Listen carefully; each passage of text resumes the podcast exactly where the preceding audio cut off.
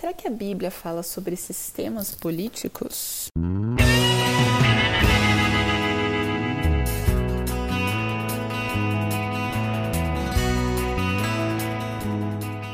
É difícil um assunto que a Bíblia não fale, e sim, a Bíblia fala sobre política também. Então, como que funcionava o sistema político de Israel? No início, não existia um rei, não existia um presidente, não existia um modelo político estruturado, o que eles tinham eram os profetas. Né? E esses profetas muitas vezes eram os juízes que, que julgavam ali algumas questões entre os habitantes, né? entre os israelitas.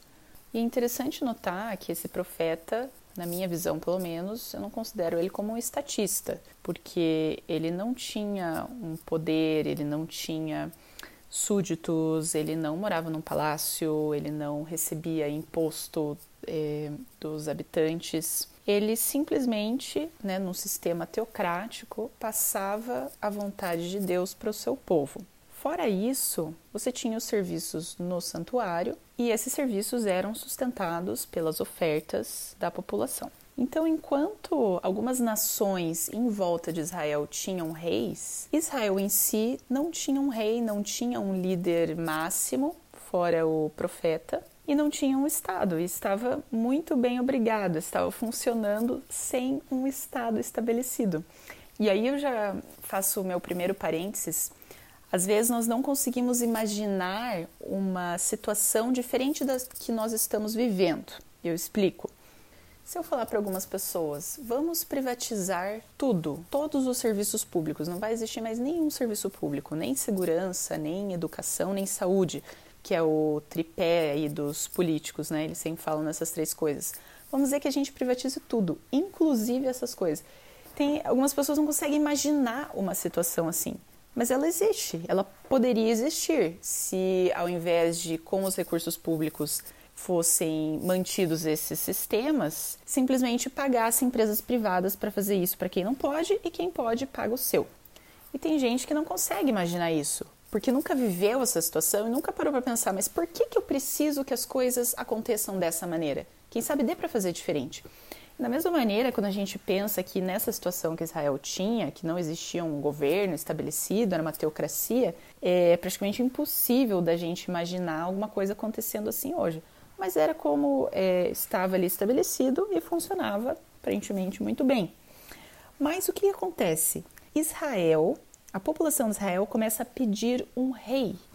O sacerdote que estava nessa época era Samuel.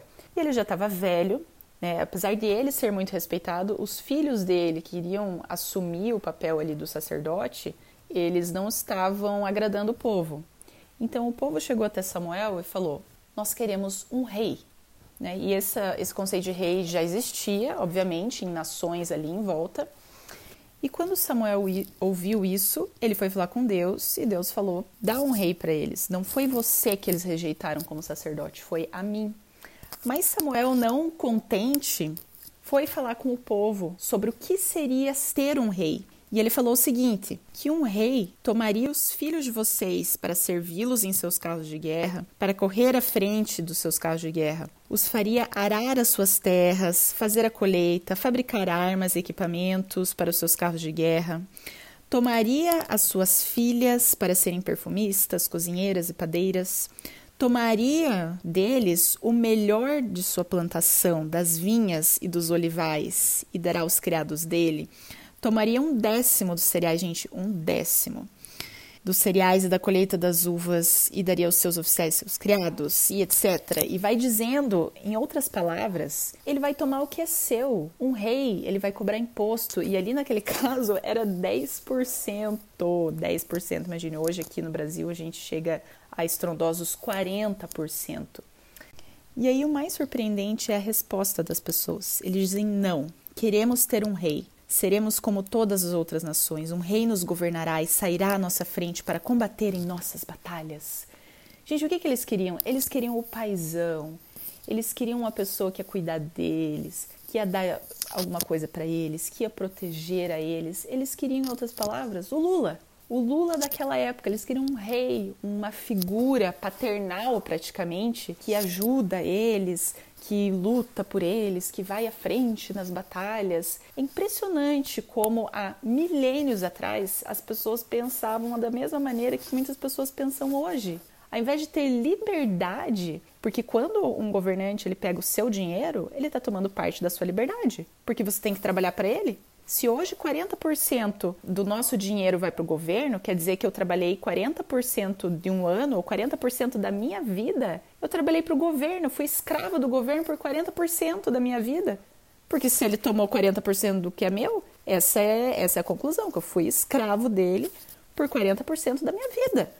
E as pessoas preferem perder a sua liberdade, perder a liberdade de 40% disso para ter essa sensação de proteção de um Estado ou, no caso, de um rei. Há milênios atrás já foi o que as pessoas pensaram e é o que muitas pessoas pensam ainda hoje. E aí eu volto no que Deus falou ali no início para Samuel. Ele falou: Samuel, não foi a você que eles rejeitaram, foi a mim. Pode dar um rei para eles, faça o que eles estão pedindo. No momento que a gente quer ter esse paisão, esse estado que cuida da gente, a gente também rejeita Deus.